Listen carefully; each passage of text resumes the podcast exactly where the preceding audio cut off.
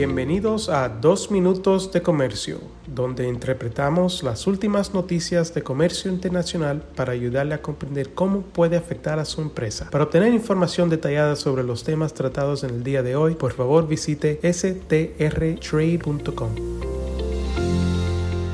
Soy Álvaro Ferreira, consultor independiente con Sander, Travis Rosenberg, y hoy es miércoles 22 de marzo de 2023.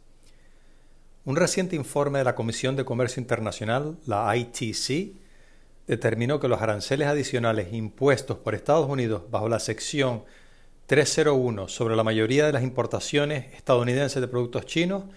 y bajo la sección 232 sobre la mayoría de las importaciones estadounidenses de productos de acero y aluminio resultaron en precios promedio más altos y redujeron las importaciones. El informe provee información valiosa sobre el impacto de estos aranceles adicionales, aunque la ITC indica que, abro comillas, no es una evaluación de los impactos completos en toda la economía de los aranceles bajo las secciones 232 y 301 y no puede utilizarse para sacar conclusiones generales sobre si los aranceles bajo las secciones 232 y 301 se tradujeron en un beneficio neto para la economía estadounidense en general. Cierro comillas. El informe determinó que los aranceles resultaron en un aumento de casi uno a uno en los precios de las importaciones estadounidenses. La ITC indica que esta transferencia casi completa, lo que significa que los precios recibidos por los exportadores no se vieron afectados en gran medida y los precios pagados por los importadores estadounidenses aumentaron en la misma proporción que los aranceles, es inusual, aunque otros recientes estudios lo hayan detectado de forma similar, y denota que los importadores estadounidenses han soportado casi toda la carga de los aranceles de la sección 301. La ITC también estima que por cada 1% de aumento de estos aranceles, las importaciones de los productos chinos afectados han disminuido en un 2% en términos de valor. La cantidad y la magnitud de este impacto han aumentado lentamente con el tiempo, según la ITC, probablemente porque los importadores estadounidenses se han adaptado y han encontrado nuevos proveedores.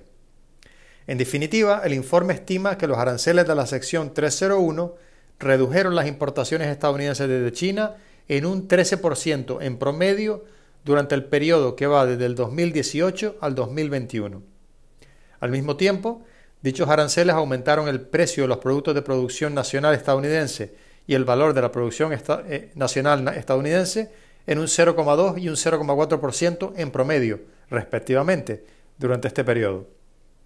Por sector, la ITC estima que los precios promedio de las importaciones de prendas de vestir cortadas y ensambladas de China aumentaron un 14,5%, las importaciones de dichos productos se redujeron en un 39,1% en el 2021, comparadas con un escenario sin aranceles adicionales. En el caso de los semiconductores y otros componentes electrónicos, hubo un aumento estimado del precio promedio de las importaciones de productos chinos de un 25% y una caída estimada de las importaciones de un 72,3%, y en el caso de equipos informáticos, un aumento promedio de un 1,5% en los precios y una caída estimada de un 5,3% en las importaciones de productos chinos. Mientras tanto, se estima que los aranceles de la sección 232 han reducido las importaciones estadounidenses de productos de acero y aluminio en un 24,0% y un 31,1% en promedio respectivamente durante el periodo que comprende el año 2018 al 2021, mientras que se estima que el precio promedio del acero y el aluminio en los Estados Unidos aumentó un 2,4% y un 1,6% respectivamente, con un aumento de los precios promedio del acero y aluminio importados de aproximadamente un 22,7% en el caso del acero y un 8,0% en el caso del aluminio, y un aumento de los precios promedio del acero y el aluminio de producción nacional estadounidense de solo un 0,7% en el caso del acero y un 0,9% en el caso del aluminio. Les animo a que lean el informe de la ITC, el cual pueden encontrar en la página www.us itc.gov.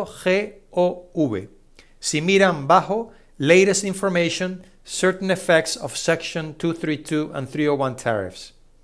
Me gustaría aprovechar esta oportunidad para agradecerles nuevamente su fiel sintonía y para pedirles que si lo estiman conveniente, nos den la máxima calificación en la plataforma de podcast desde donde nos escuchan, para que aumente la visibilidad de nuestro podcast y podamos seguir brindándoles este tipo de contenido en el futuro. Reciban un muy cordial saludo de mi parte.